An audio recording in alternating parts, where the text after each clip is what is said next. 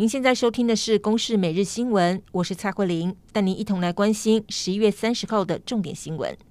国际的新冠病毒疫情持续升温，台湾防范疫情的措施更加严谨。从明天十二月一号开始，入境台湾都必须要提供核酸检验报告，因此连日入境的人数大幅增加。而今天，疫情指挥中心则公布，新冠病毒境外移入个案暴增了二十四例，创下了单日新高，累计全台确诊已经有六百七十五例。指挥中心也表示，从十二月四号开始，全面将暂停引进印尼籍的移工来台湾工作两个星期。而即将启动的秋冬防疫专案，包括入境台湾，除非有紧急的例外状况，都必须要提供核酸检验报告。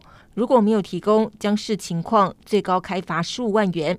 另外，进入医疗照护、大众运输、生活消费等八大场所，都必须要戴上口罩。劝导不听的话，最高将罚一万五千元。南投的知名景点奥万大森林游乐区连外道路一点五公里处，在中午十二点多，有一辆中型巴士在经过下坡弯道路段的时候，疑似刹车失灵而发生翻覆。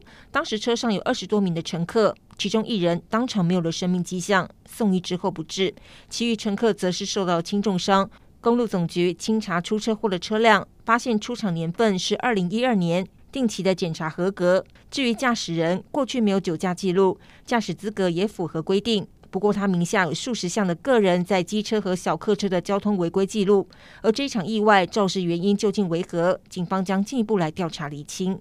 台中捷运绿线列车这个月二十一号试营运的时候，其中一辆列车发生连接器轴心断裂。中捷公司除了暂停试营运，也要求全面检测所有的连接器轴心。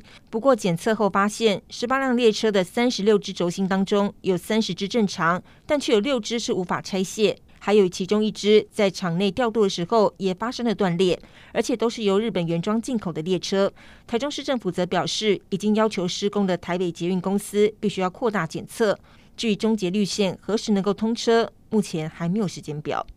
上星期五，朝野立委为了来猪争议，在立法院爆发丢猪内脏的大战。国民党团质疑立法院长游锡坤跳过国师论坛，行政不中立。不过游锡坤今天表示，是国民党连续杯葛四十天，才没有进行国师论坛。至于国民党团六月占领一场破坏公物的四十一万还没有赔偿，加上这一次丢猪的内脏导致地毯受损。立法院秘书长林志嘉则表示，如果地毯需要整批换新的，将会要求国民党买单赔偿一百万元。美国总统当选人拜登二九号任命一组全部由女性组成的资深新闻联络团队，开创白宫先例。